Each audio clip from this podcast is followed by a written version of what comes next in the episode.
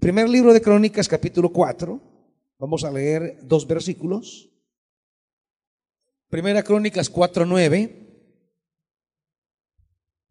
dice, Jabez fue más importante que sus hermanos. Cuando su madre le puso ese nombre, dijo, con aflicción lo he dado a luz. Jabez le rogó al Dios de Israel, bendíceme y ensancha mi territorio. Ayúdame y líbrame del mal, para que no padezca aflicción. Y Dios le concedió su petición. Préstenme una reina valera, por favor. Quiero leérselas en la reina valera. Gracias, pastora. Dios me le bendiga. Cuidado. Versículo 10, e invocó Jabez al Dios de Israel, diciendo, oh, si me diera bendición y ensanchara mi territorio, y si tu mano estuviera conmigo y me librara del mal para que no me dañe, y le otorgó Dios lo que le pidió. Padre,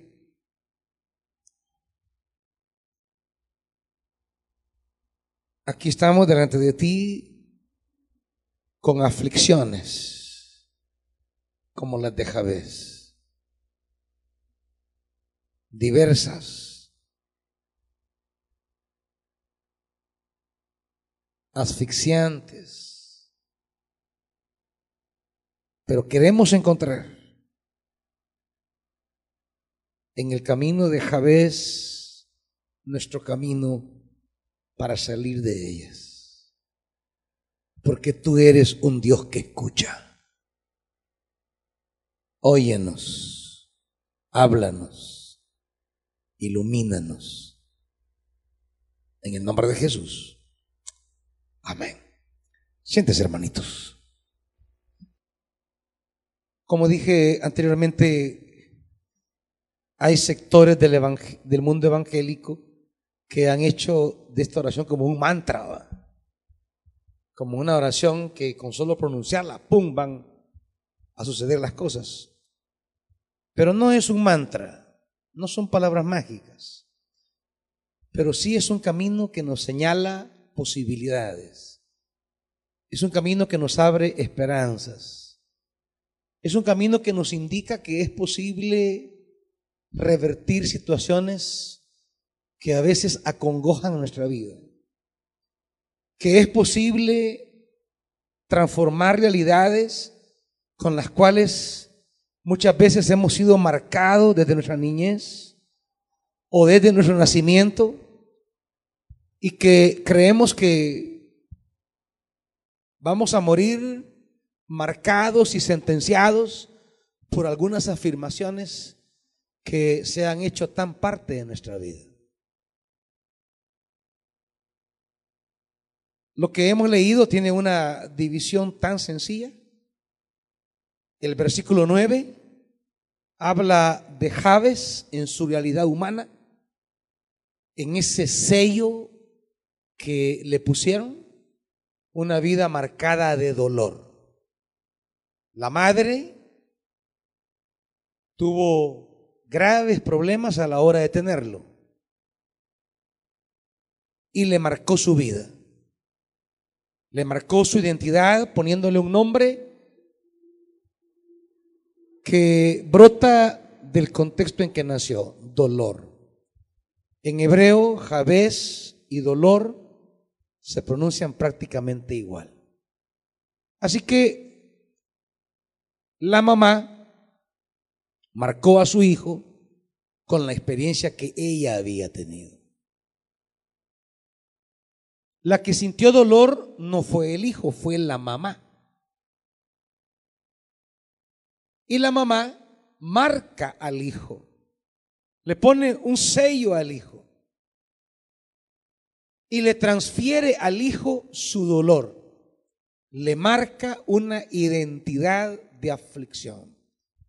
La mamá dice, con aflicción le he dado a luz. Y por eso le puso ese nombre. El nombre en la tradición hebrea sirve para designar cómo es la persona. El nombre es para señalar el carácter de la persona, cómo es su vida. Por eso en la Biblia los nombres siempre están traducidos, porque tienen un significado, no es como nosotros, ¿verdad? Que es una cosa arbitraria, es cosa del gusto personal, ¿verdad? Que de repente le ponen Jackson Maluma sin ninguna explicación significativa, solamente que le gustaba el pop norteamericano y el reggaetón de Maluma. Así que le quieren poner al hijo cómo suena el artista. Algunos creo que les pasó eso por aquí. ¿Verdad? Algunos que tengan nombre de reggaetonero, hermanitos. Díganlo con confianza, sí. No tiene que avergonzarse.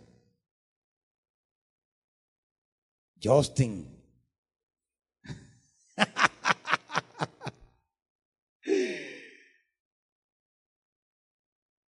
Le ponemos nombre a los hijos a veces sin mayor significado. En la cultura hebrea les ponían el nombre que estuviera relacionado a un acontecimiento en la vida de la persona, que estuviera vinculado a una manera de ser, que estuviera describiendo una característica, y con el nombre quedaban marcados, quedaban señalados, quedaban determinados con el nombre. Por eso es que algunos de ustedes no le ponen algunos nombres raros a los hijos, como por ejemplo Jezabel. ¿O alguien se llama Jezabel aquí? Claro, es un nombre bien complicado, porque en la tradición bíblica, pues no aparece como una mujer de fe o digna de imitar, sino como una mala reina y asesina de profetas. Cuando la mamá tuvo a este niño, dijo, este niño me ha causado muchísimo dolor y le voy a poner dolor. Le voy a poner aflicción. Le voy a poner angustia. De tal manera que cada vez que le hablara a su hijo, ella iba a evocar ese momento de dolor.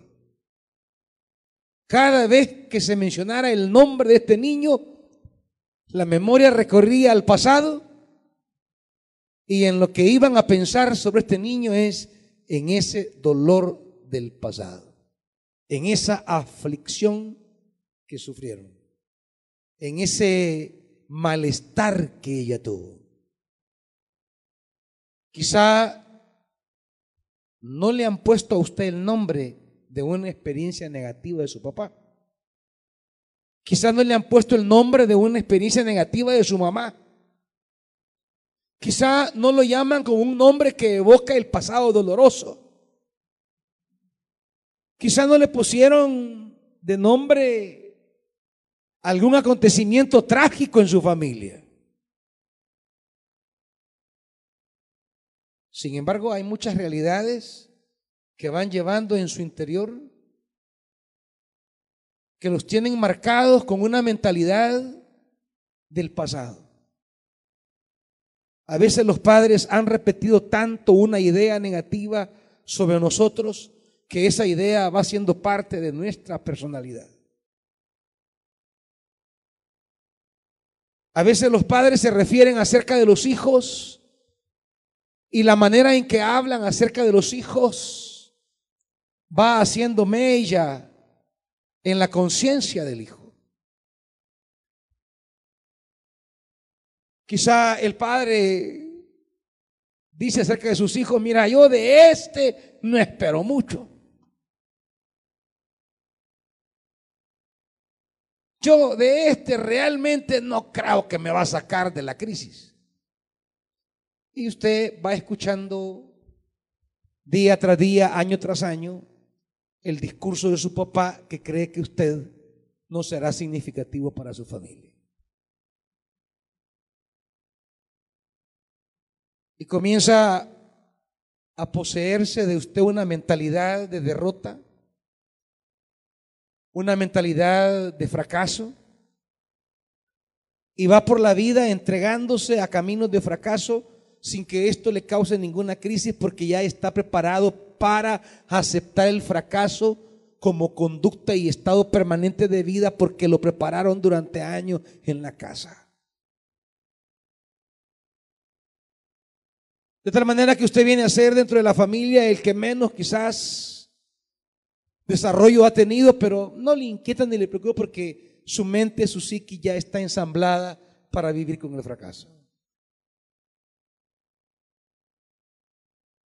Y podríamos preguntarnos cuáles son frases, mentalidades, discursos que ustedes fueron interiorizando y que los han marcado para no descubrir fronteras nuevas.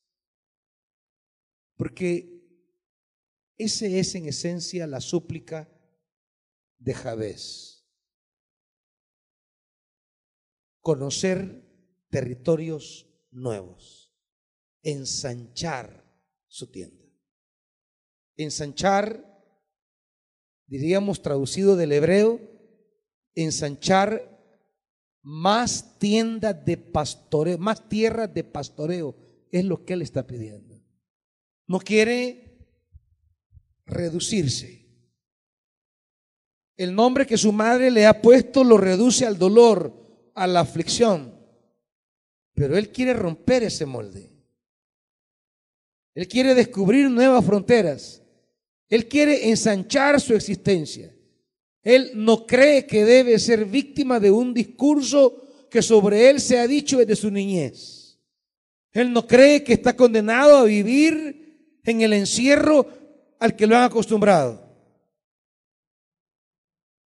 Javes es el hombre que se va a rebelar contra un discurso familiar que lo encierra en unas paredes pequeñas. Javes es el que va a resistirse frente a un discurso, vos no podés, vos no sos nada, vos no vas a llegar a ser nada, a vos te falta inteligencia, vos no tenés capacidades, vos nunca vas a graduarte, vos nunca vas a tener nada, Vos nunca vas a tener familia, vos nunca vas a hacer tu casa, vos nunca vas a prosperar. Y todos aquellos discursos, frases y mentalidades que nos van encerrando en un espacio pequeño y que nos vamos acomodando a estar allí. Jave dice no. El dolor no será mi frontera. El dolor no serán las paredes que me encierren. La aflicción no es el hábitat al que me voy a acostumbrar. La angustia no es el medio ambiente en el que voy a vivir. Yo creo que esto puede cambiar. Yo creo que esto puede dejar de ser así.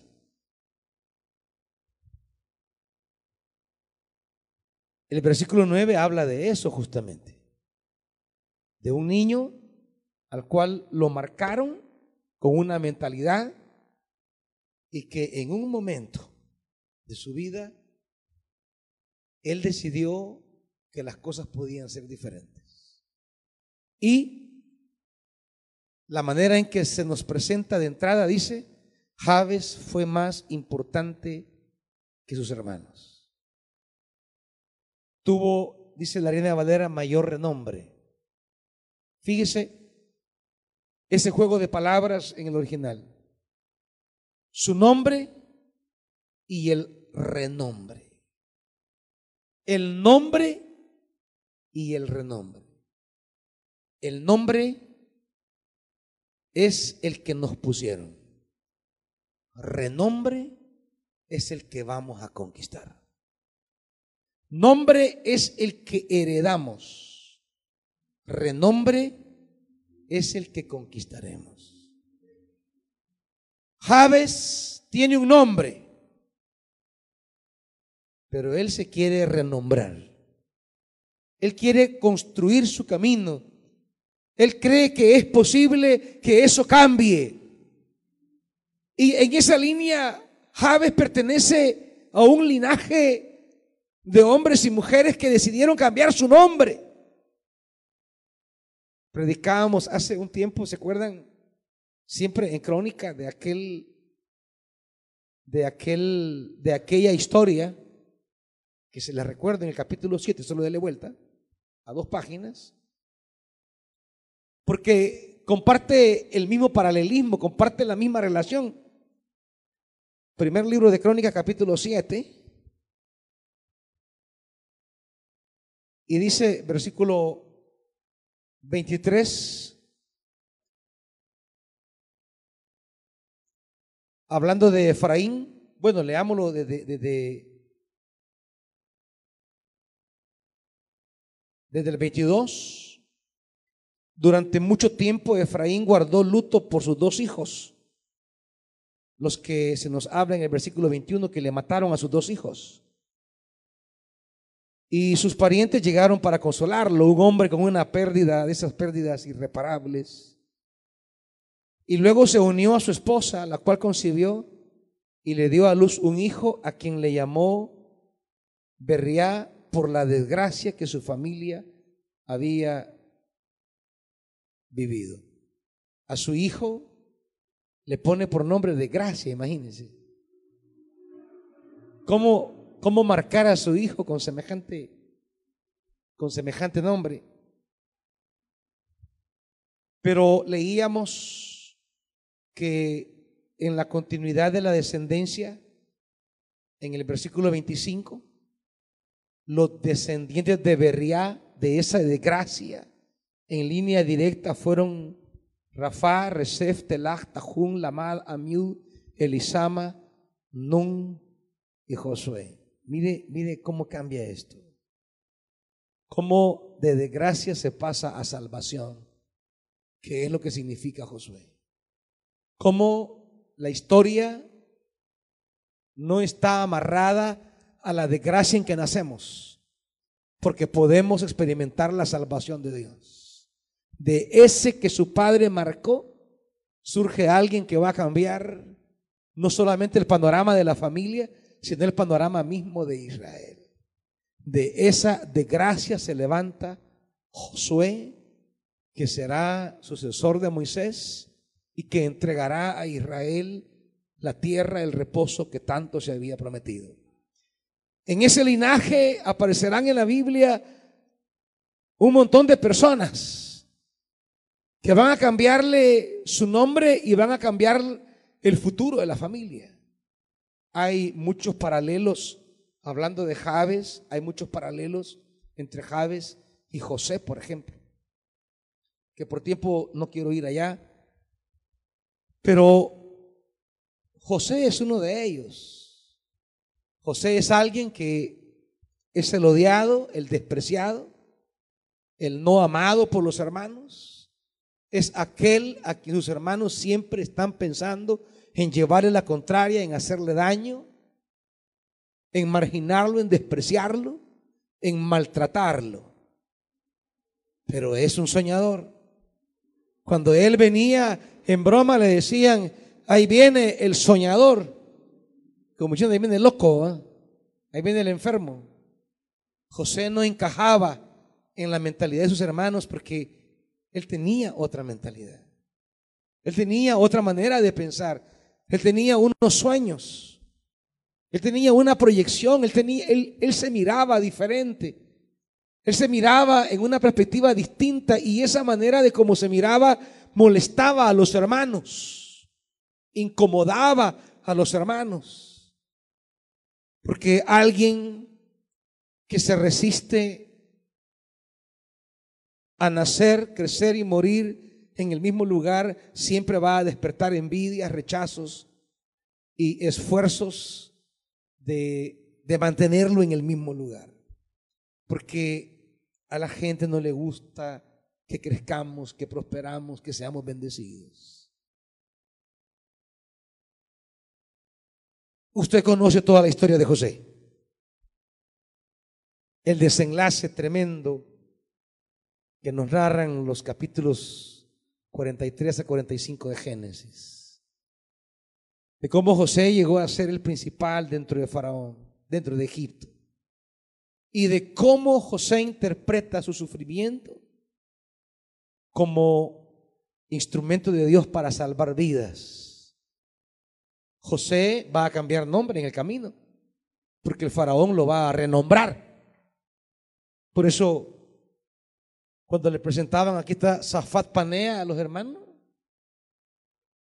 no se imaginaron que Zafat Panea era José porque ya tenía otro nombre.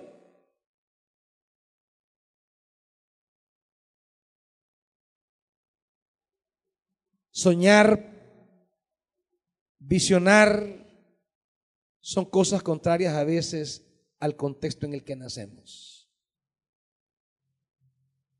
Ir más allá, buscar nuevas fronteras, romper muros y avanzar y conquistar lugares que ni imaginamos, no está a veces en la cultura familiar, sino que somos programados de manera silenciosa para repetir un ciclo de familia.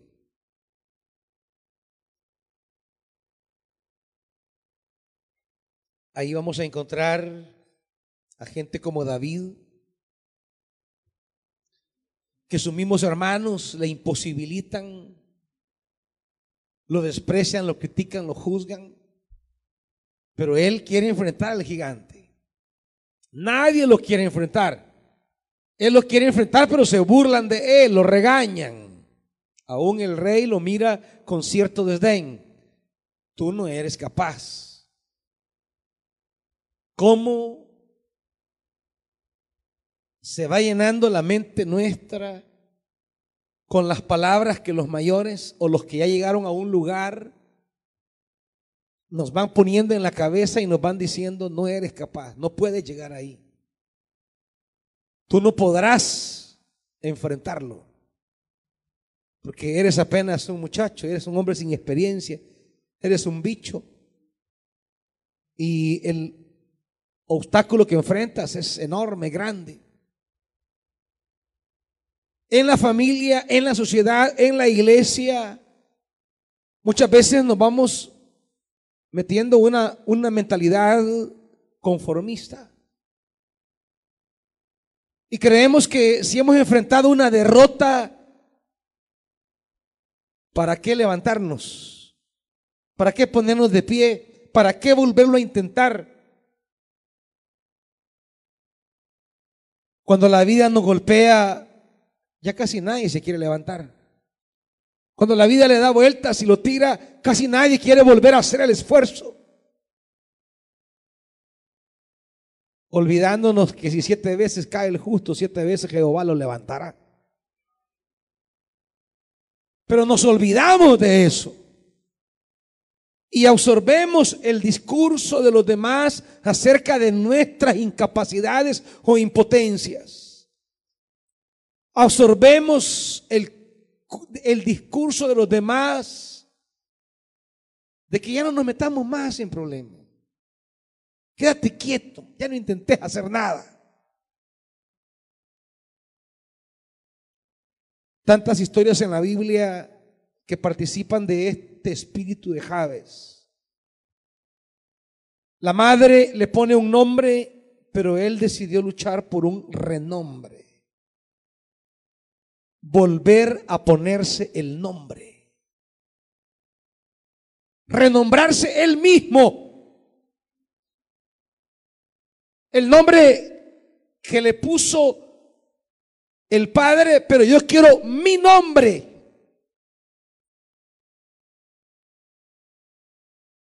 Pero muchos no, no, no, no luchamos por nuestro nombre porque nos conformamos con el que recibimos.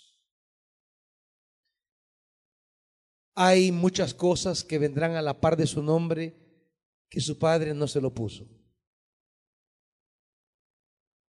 Ingeniero, doctor, abogado, empresario, comerciante, emprendedor, cualquier oficio, eso ya no viene con el nombre original. Eso usted lo construye. Eso usted lo hace. Eso tiene que ver con sus metas, sus sueños, sus anhelos. Tiene que ver con lograr en la vida cosas. Y el versículo 9 nos habla de este cambio de nombre a renombre. Y ahora viene la pregunta, ¿y, ¿y cómo logró Javés eso? ¿Cómo se logra eso? ¿Cómo se logra la posibilidad de que yo tenga una nueva identidad? Y una buena, no solo nueva, buena. Que mis hijos no me conozcan por el titular negativo y que junto a mi nombre aparezca el reo, el condenado, el secuestrador, no ese tipo de renombre, no, un renombre bueno, nuevo y bueno, del cual su familia misma sienta la bendición, la alegría y el orgullo. Que sus hijos lo vean y se sientan honrados de tener un padre, una madre que se hizo un nombre, un renombre, que si bien nació en condiciones adversas, difíciles, contrarias, pero que le puso el empuje a la vida, que supo encontrar el camino para hacer un renombre y hoy ellos son convocados por el ejemplo mismo del papá a ir más allá. A ir a nuevas fronteras, a nuevos caminos. No la gente que se queda lamentando la estrechez en que nació. No la gente que se queda lamentando la marca que el papá le puso. No la gente que se queda llorando la marca que la mamá le dio. Es que yo nací en es que yo fui criado así. Es que a mí me limita.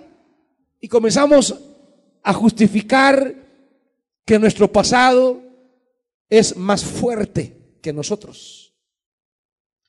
Que nuestro pasado es más grande que nosotros. Pero Javés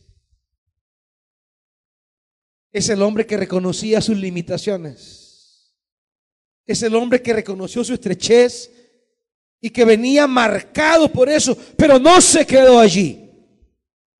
Dice el versículo 10, Javés le rogó al Dios de Israel. Esta es la clave, iglesia. Esta es la clave, iglesia. Rogar al Dios de Israel. No, no es solamente ponerle empeño en la vida. Está bien manos esforzadas, es necesario. Está bien ser un activo y un comprometido en construir en la vida, pero no basta. Ya lo dice el Salmo 127, acompáñame.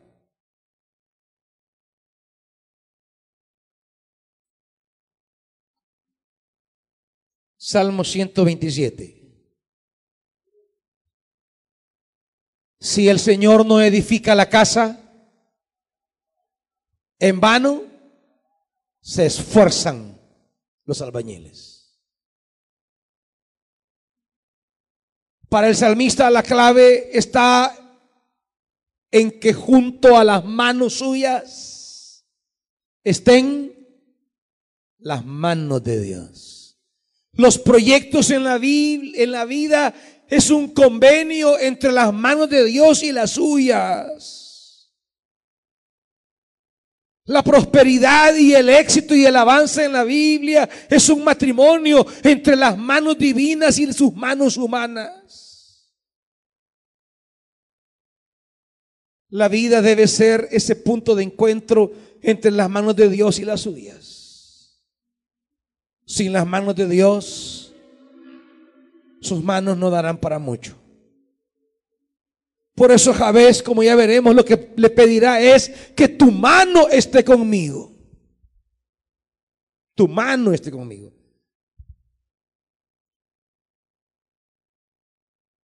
Pero si yo me desligo de las manos de Dios, creyendo que bastan mis manos, si yo me desligo de Dios creyendo que mi esfuerzo es suficiente y no necesito más. O creyendo que las manos de otros son mejores que las manos de Dios. O si creo que las manos, las manos de ciertos conectes son más valiosas que las de Dios. Si Jehová no edifica la casa, en vano se esfuerzan los albañiles. Si usted quiere que la experiencia de Jave llegue a su puerta, tiene que vivir en un constante encuentro y amarre entre las manos de Dios y las suyas. No es solo las manos de Dios, ni es solo sus manos, son ambas. Si el Señor no cuida la ciudad, en vano hacen guardia los vigilantes. En vano madrugan ustedes y se acuestan muy tarde para comer un pan de fatigas, porque Dios concede el sueño a sus amados. El descanso que repone, ese descanso que alimenta el cuerpo, y ese descanso que alimenta la creatividad, el potencial, la proyección, ese descanso solo se lo puede dar el Señor. Hay algo que no le puede dar nadie y es ese llegar a casa y poder dormir en paz. Quizá en medio de aflicciones, quizá en medio de desafíos, quizás en medio de problemas, pero cuando la mano de Dios está trabajando junto a la suya, Dios pone su parte y una de esas partes es que le da paz. Y en medio de muchas cosas, la paz de Dios que sobrepasa todo entendimiento y sentimiento reposará sobre usted. Y usted podrá dormir, agarrar fuerza, reponer energías Usted podrá revitalizarse para poder seguir la marcha. Pero es un encuentro entre Dios y nosotros. Joab oró al Dios de Israel. Una de las cosas que como pastor veo una y otra y otra vez calcadito, repetidito. Es como las personas media vez comienza Dios a obrar en sus vidas y les entrega ciertas bendiciones. Comienzan a veces en ese matrimonio de manos, Dios y nosotros. Pero de repente en medio de la alegría de lo que van conquistando y alcanzando, hay un divorcio de manos. Y de repente comienzan a creer que es posible llevar adelante sus proyectos solo con sus manos. Y uno lo mira. Uno mira de cómo la buena mano de Dios, que ya veremos, fue generosa y bondadosa, pero una vez teniendo ese espacio, ese logro, esa conquista, esa bendición, Las personas dejan la mano de Dios e imbuyen sus manos permanentemente en el proyecto que Dios les dio y se olvidan de las manos de Dios. He ido a muchos lugares a orar, pero como la oración no es meramente una cosa mágica, yo les digo, voy a orar, pero esto debe de ir, acompañado con determinaciones suyas, con ciertas decisiones suyas, con ciertas acciones suyas. Porque la oración en y por sí mismo no es suficiente. Porque no es un mantra, no es una palabra mágica, es un acto de dependencia, sí, pero debe ir aparejado con actos de obediencia. Y yo les digo, voy a orar y voy a ungir este lugar, pero, pero hay acciones que deben acompañarlo. Usted no puede descuidar el servicio por lo que ha recibido. Usted no puede descuidar su vida espiritual imbuido y absorbido por lo material. Usted no puede dejar de escuchar la palabra. Usted no puede olvidar sus votos al Señor ni sus compromisos con el Señor en términos económicos. Tienen que tener prioridades por encima de esto. Esta es una bendición que viene de Dios, pero no es Dios. Y uno se lo repite una y otra vez. Pero la gente no atiende. Acostumbrada a la mentalidad fetichista, creen que con poner el Salmo 91 en la pared del negocio es suficiente. Creen que con poner un símbolo cristiano basta. Acostumbrados a esa mentalidad mágica, esotérica que acompaña a la cultura latinoamericana, creemos que poner un texto bíblico es suficiente. O una oración nuestra herencia chamánica y luego católica, ahora lo traducimos en ir a orar o ir a ungir y creemos que es suficiente. Sí hay que ir a orar, sí hay que ir a consagrar, pero no basta, hay acciones. Pero uno no va a seguir insistiendo, uno le da la palabra, uno no va a estar remachando, uno les entrega el mensaje. Y deben tomarlo con seriedad. Pero uno ve casi de manera repetitiva. Y yo podría contarles tantos casos que comenzaron tan bien, pero luego se desligaron de las manos de Dios y se quedaron solo con sus manos y creyeron que eso era suficiente. He visto personas iniciar con una prosperidad enorme pero se olvidaron de las manos de Dios. Y se olvidaron de lo que las manos de Dios quieren. Y la cosa no funcionó. La cosa no camina así. Si queremos ver la mano de Dios en todo lo que emprendemos, si queremos ver la mano de Dios acompañándonos en todo lo que hacemos, no podemos soltar esas manos.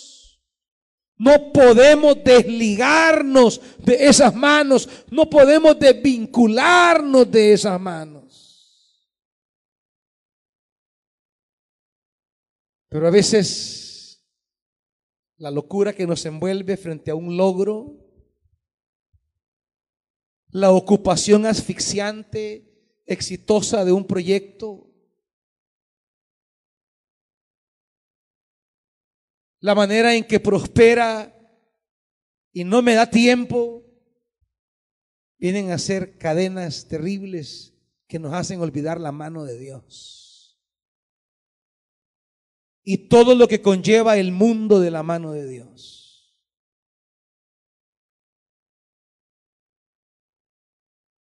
Pero yo ya no puedo hacer más nada. Ir a orar por sus proyectos y entregarle la palabra que les llevará en el camino de la bendición es lo único que puedo hacer. Pero estarlos monitoreando si vienen al culto a oír la palabra, no, hermanitos. Estarles enviando mensajitos sobre los horarios de los cultos tampoco, hermanitos. Estarles recordando su servicio, mucho menos. Estarle hablando de sus compromisos con Dios, solo mientras predico.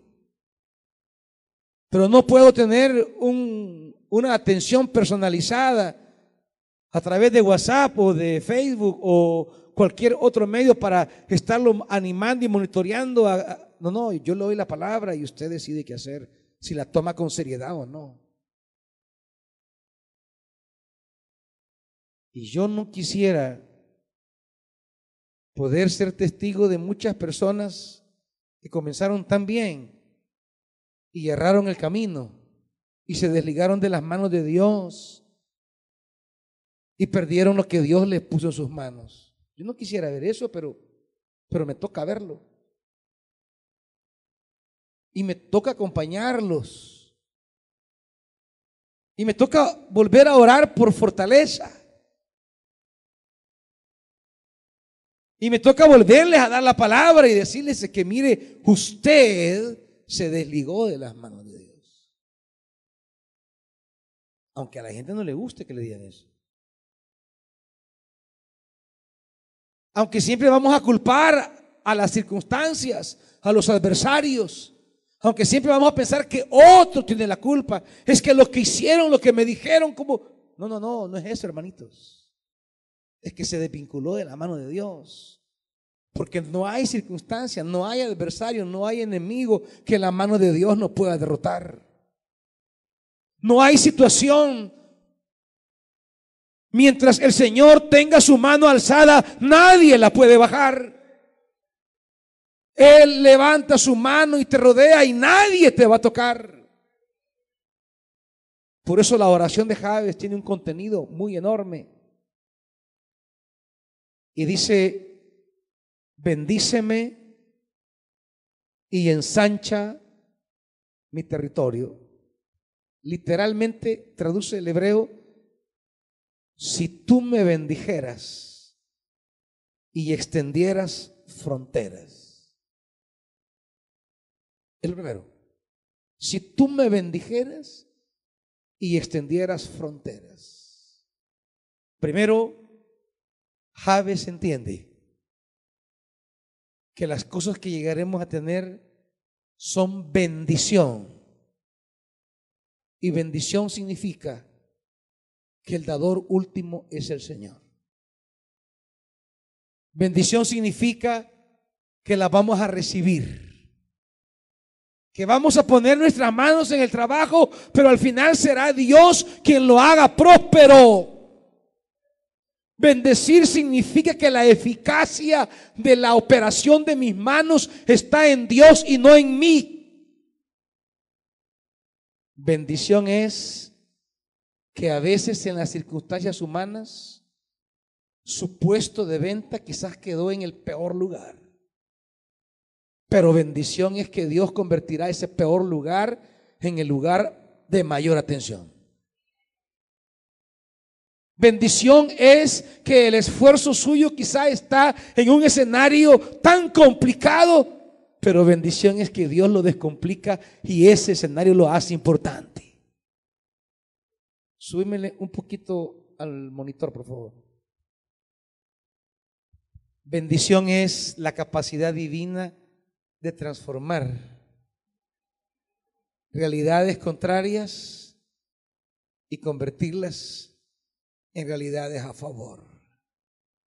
Bendición es que los vientos contrarios de repente comienzan a soplar a tu favor. Bendición es que todo aquello que las personas creyeron serían puntos negativos, Dios los convierte en puntos positivos.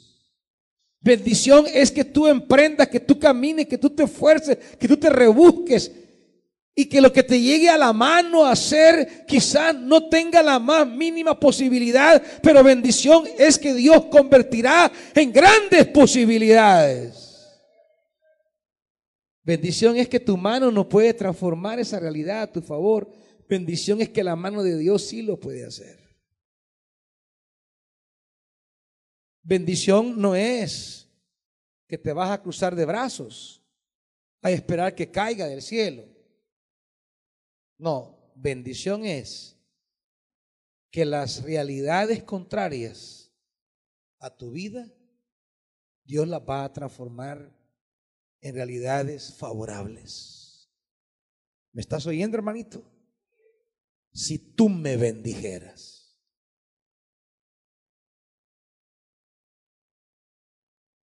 Está hablando de los actos salvíficos de Dios. Está hablando de las capacidades divinas que Dios construye a mi favor. Bendición está hablando Javés de aquellas capacidades divinas que intervienen cuando no tengo la más mínima posibilidad. Pero no me quedo atrás, voy a luchar, voy a batallar. Y bendición es que el Dios del cielo interviene de manera poderosa, real y efectiva para ponerme en caminos de victoria cuando nadie daba una oportunidad por mí. Cuando todos decían, vos no vas a poder si eres hombre de guerra. Bendición es que bastó una piedra de tu onda y Dios derrotó a ese gigante. Y David lo va a decir. El Señor del cielo te entregará hoy en mis manos. ¿Te de eso? No es su onda, no es su piedra, no es su mano. Ese nada más es su parte. Pero que el elemento decisivo, el que verdaderamente importa, lo que verdaderamente hace que se defina, es la mano de Dios. En esa bendición, quizá usted y yo llevamos la décima parte. El 90% lo pone el Señor. Porque todo lo que es tu realidad, quizás tú controlas el 10% nada más. Pero hay 90% en tu realidad que no tienes control. No tiene control de tus vecinos, no tienes control de la competencia, no tienes control de los que te quieren hacer daño, no tienes control de un montón de cosas. Apenas del 10% en tu pedacito. Bendición es que del 90% Dios se va a encargar. Bendición es que de eso que no está en tu mano decidir, de eso que no está en tu mano controlar, de eso que no está en tu mano definir, la mano de Dios sí lo puede hacer. Bendición es la compañía divina acompañando ese 10% de mi esfuerzo. Por eso no puede haber divorcio entre las manos de Dios y las mías. Por eso no se enloquezca con, con la bendición, porque esa bendición el 90% la puso el Señor y el 10% la pone usted. Y si un acto de locura y tontera, de emoción, usted se divorcia de las manos de Dios, usted se está condenando a sí mismo. Porque está dejando el 90% en manos de sus enemigos y no en las manos de Dios. Oh, si tú me bendijeras y ensancharas mis fronteras, debe traducir. Si tú me llevaras más allá, y ese es el Dios de la Biblia, el Dios que tiene la capacidad siempre de llevarte más allá, porque Él es el perpetuo caminante. Es Él el eterno peregrino. Él nunca está en lugar. Él siempre va más allá si tú ensancharas mis fronteras. Si tú no me dejases aquí en este pedacito, que ampliaras. Ensancharas mis fronteras. Entiende Javés que él no será fruto de su limitación. que será el resultado de ese Dios que siempre tiene más. Ese Dios que, como dice Deuteronomio, siempre se adelanta a buscarnos un lugar donde descansar. Ese Dios que se nos adelanta. Ese Dios que se nos anticipa. Ese Dios que va adelante de nosotros. Él va abriendo fronteras. Claro, para un Dios que abre fronteras, usted debe caminar con Él.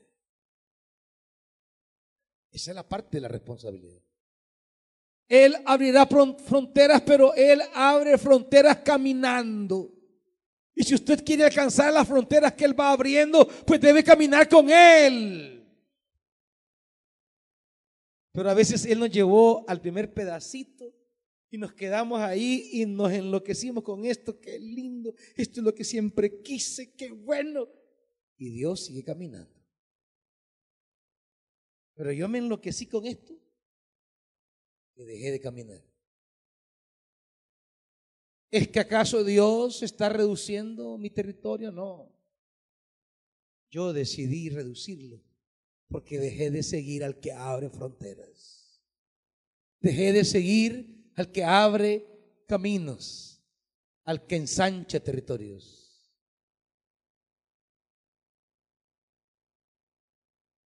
¿Cuántos se quedan ahí con pedacitos que encontraron que Dios les dio? Hay quienes hayan un hombrecito y ahí se quedan. Hay una su ahí se quedan. Hey, fulano, es que como, pues sí, halló, halló su novia, como se acompañó. Esa mujer es su frontera. Lo redujo a la redujo a. Sí, es que como fíjate que puso aquel negocio y ahí se quedó. Dejó de seguir al Señor. Que el Señor ensanche mis fronteras implica que yo camine con Él, porque Él va abriendo nuevos caminos siempre. Siempre. Él siempre nos dice, avancemos, vamos. Él es, como dirá Hebreos, el precursor. Él es el que va adelante y nos lleva afuera siempre. Y nos conduce siempre. Pero hay algunos que a lo largo de la vida nos vamos encontrando con pequeños espacios que lo hacemos el todo de nuestra vida. Convertimos ese espacio en la totalidad de nuestra vida. Y olvidamos que es Él el que ensancha mis fronteras. Para poder no quedarme en ese espacio reducido, estrecho, sino abrir a espacios nuevos. Hay que, hay que seguirle a Él. Y sigue diciendo,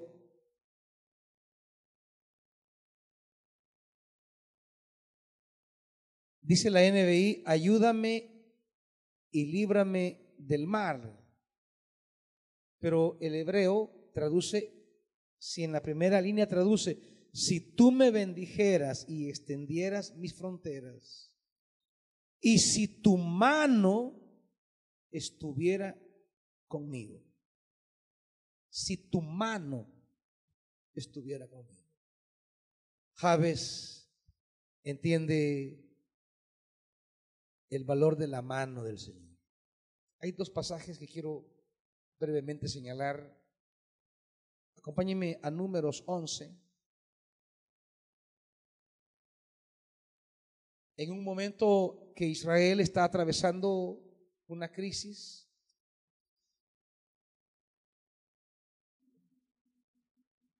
una crisis de hambre, por supuesto.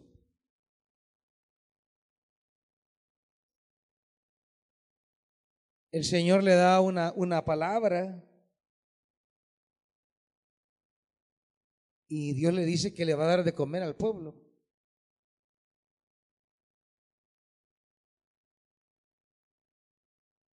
Y Moisés reacciona, versículo 21. Y Moisés replicó, me encuentro en medio de un ejército de 600 mil hombres y tú hablas de darles carne todo un mes. Moisés y su razonamiento humano. Moisés y los pensamientos que nos invaden cuando pensamos en una necesidad tan grande. Y las posibilidades tan pequeñas. 600 mil hombres hambrientos, solo los hombres, sin contar mujeres y niños.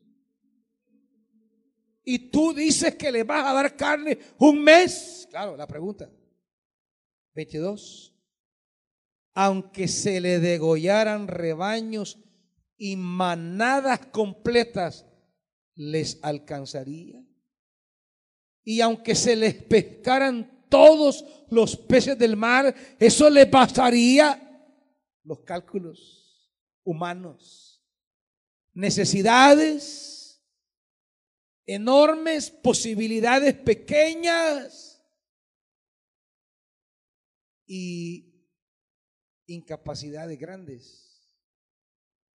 ¿Cómo le vamos a dar de comer? ¿Cómo? Y aquí dice el Señor, el Señor le respondió a Moisés, la NBI dice, ¿acaso el poder de Dios es limitado? Pero la Reina Valera traduce más adecuadamente. Léamelo alguien. ¿Acaso se ha acortado o agotado? Ah, bien pues. ¿Acortado la mano? ¿Acaso está cuto el Señor pues? ¿Está manco el Señor? Frente a los números que hace Moisés frente a las teorías, posibilidades que Moisés levanta para ver si logra resolver el problema, Dios le dice, ¿acaso se ha acortado la mano del Señor? Y como dirá el profeta, la mano del Señor no se ha acortado para sanar ni para salvar. La mano del Señor sigue extendida. Por eso Lucas dice, al cierre de su evangelio, lo último que dice Lucas, y el Señor, alzando sus manos, lo bendijo. Es la última frase de Lucas. La mano de Dios no se ha cortado, al contrario, está extendida bendiciendo. Moisés, en un momento de duda, de inconformidad,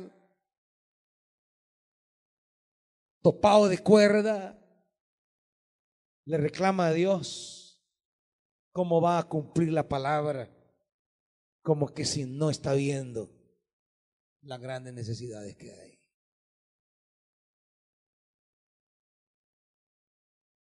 La mano de Dios, iglesia, no se ha cortado para ti. Todavía se puede.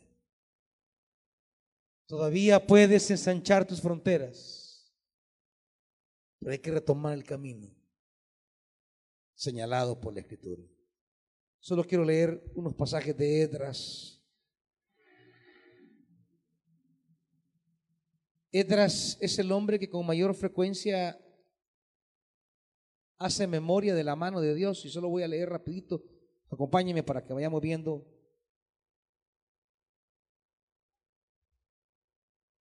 Comenzamos con el capítulo 7.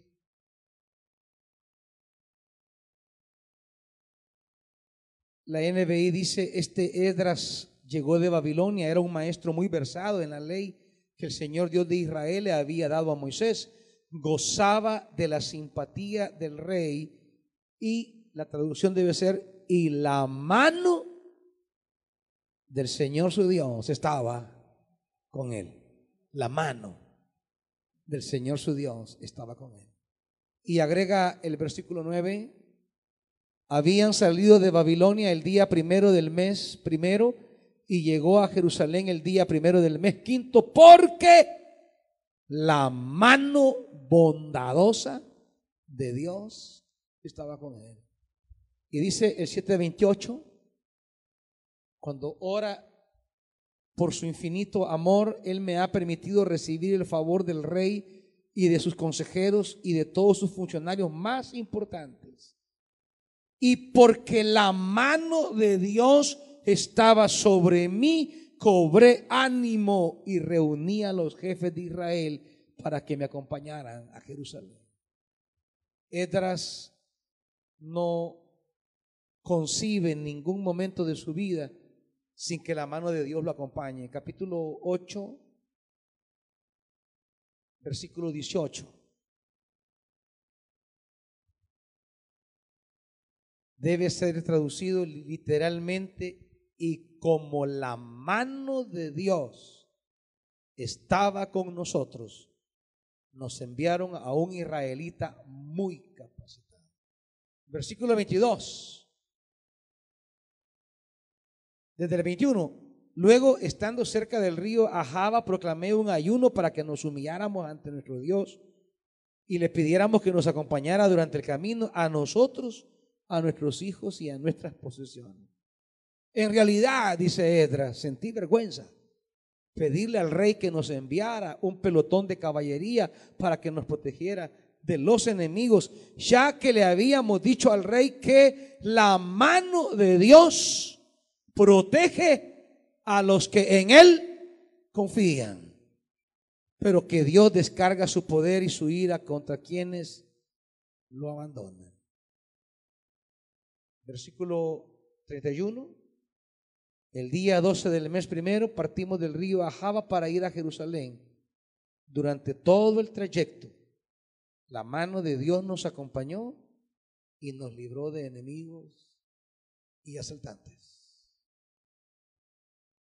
No es cosa de estar culpando a los enemigos y sus intenciones. No, no, no. Es cosa que no invocamos la mano de Dios. Es cosa que nos divorciamos de las manos de Dios. Porque tú puedes estar rodeado de gente que te quiere hacer el daño más grande. Pero si tú le dices al Señor, si tu mano me acompaña, esa mano se encarga de los enemigos más temibles que piensen lo que quieran, que sueñen hacer contigo lo que deseen. Javes dice, si tu mano estuviera conmigo, la mano de Dios se encarga de tus adversarios, e hicieras que hubiera más tierra de pastoreo. Es lo que necesitaba, tierra para su ganado. ¿Qué necesitas tú? ¿Qué fronteras quieres que se ensanchen en tu vida? ¿Qué enemigos quieres que Dios derrote? Bueno, hermanitos, nos dice Javes rogó al Dios de Israel. Y esta es tu noche para que tú ruegues al Dios de Israel para que tú pidas su bendición, ensanchamiento de fronteras y su buena mano sobre ti. Así que si has arrancado en aflicciones como Javes, si has comenzado en dolor como Javes, esta noche es la noche para orar al Dios de Israel y Él te dará un renombre cualquiera que esté en ese dolor esta noche, venga al frente. Ore al Dios de Israel. Porque el pasaje dice, y Dios le concedió su petición.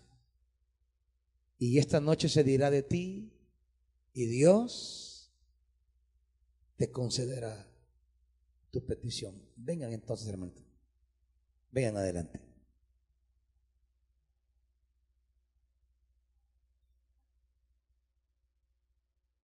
El Dios de Javes es tu Dios esta noche.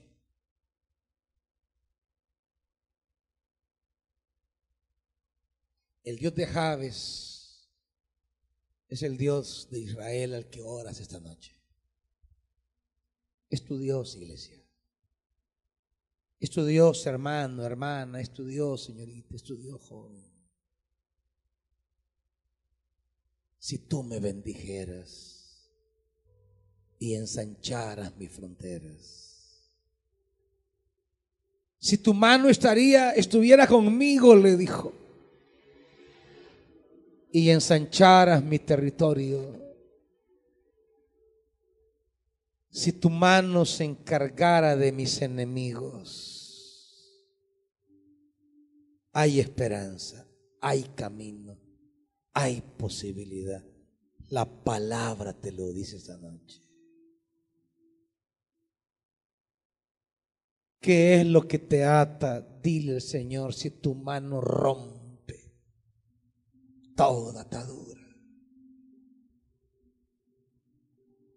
¿Qué necesidad acongoja tu alma esta noche? Dile al Señor, si tu mano se abre generosa para mí.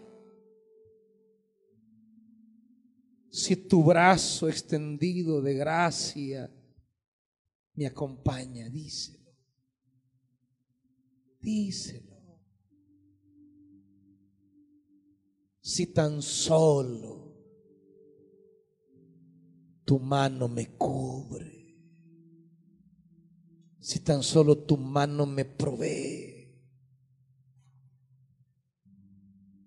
si tan solo tu mano sea sobre mi cuerpo.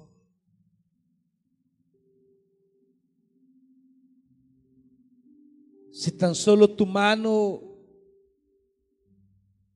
viniera sobre mi familia. Si tan solo tu mano viene sobre mi trabajo, sobre mi negocio, sobre mi empresa. Si tan solo tu mano viene sobre mí,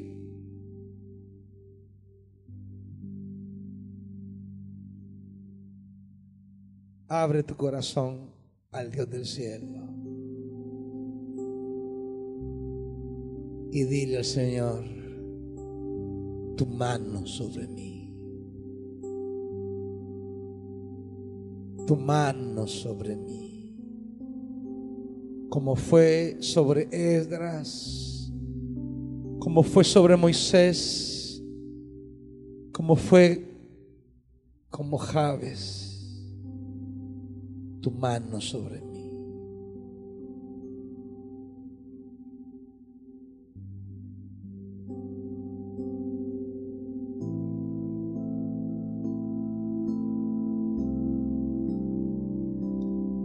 tu mano sobre mí, tu mano sobre este pueblo, Dios.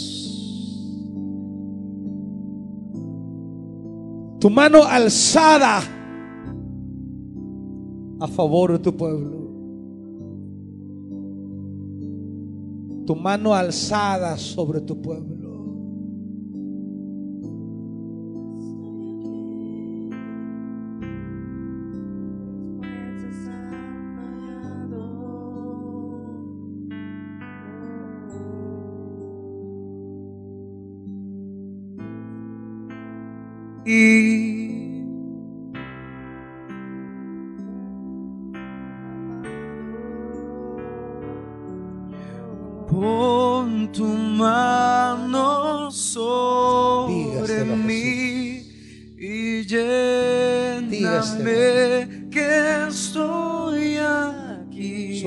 Real. Que llueva gracias. Su mano no se ha cortado para salvar ni para sanar. Señor.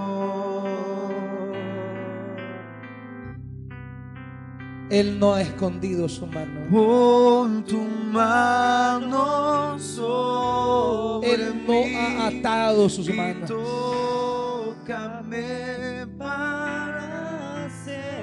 Sus manos están extendidas como dice el Evangelio. Solo dice, aquí estoy, Señor, dile. Pon esa mano extendida sobre mí esta noche. vez estoy aquí. Crea, iglesia.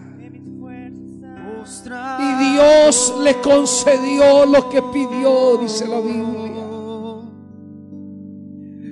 Otra vez El Señor le entregó lo que rogó.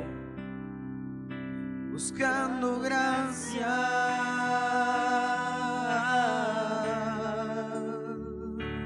Pon tu mano sobre nosotros esta noche, Dios. Mi corazón No queremos vivir en el encierro. En el estancamiento, la limitación. Queremos llévame ensanchamientos de fronteras.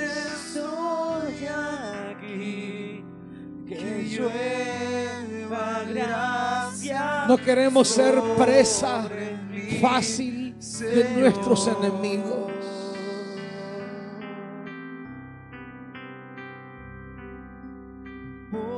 No queremos que los adversarios se burlen de nosotros. Extiende tu mano. Extiende tu mano, Dios. Extiende tu mano. Porque tu mano alzada y extendida es la única que puede derrotar los Goliat que se paran frente a nosotros.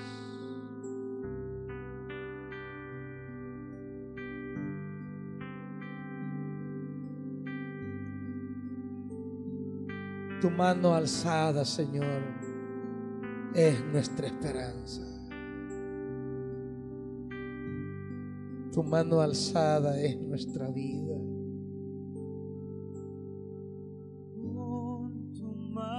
Nuestras manos son pequeñas y limitadas,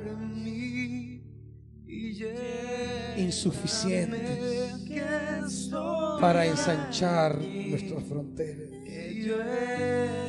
gracia incapaces para enfrentar gigantes que se paran frente a nosotros. Pero con tu mano, Señor, con tu mano. Con tu mano no quedaremos prisioneros de las realidades en que nacimos, en las redes en que caímos,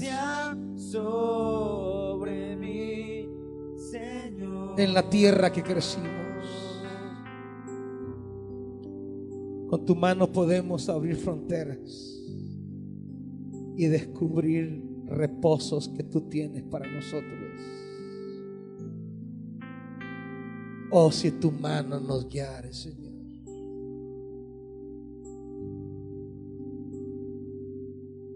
Permítenos vivir cerca de tus manos, Señor.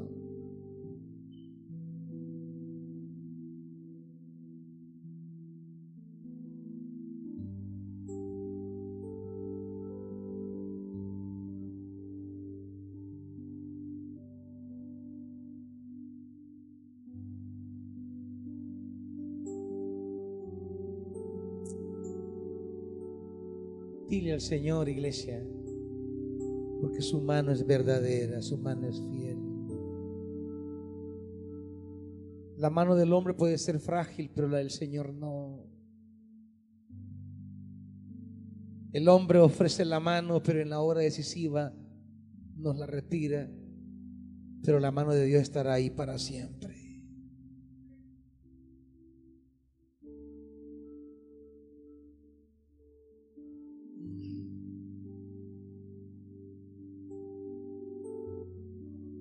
Únete a sus manos ahora.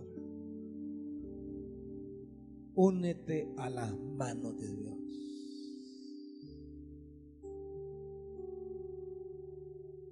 Que este pueblo no sea avergonzado, Dios. Que no se rían de él sus enemigos. Alza tu mano y danos la victoria.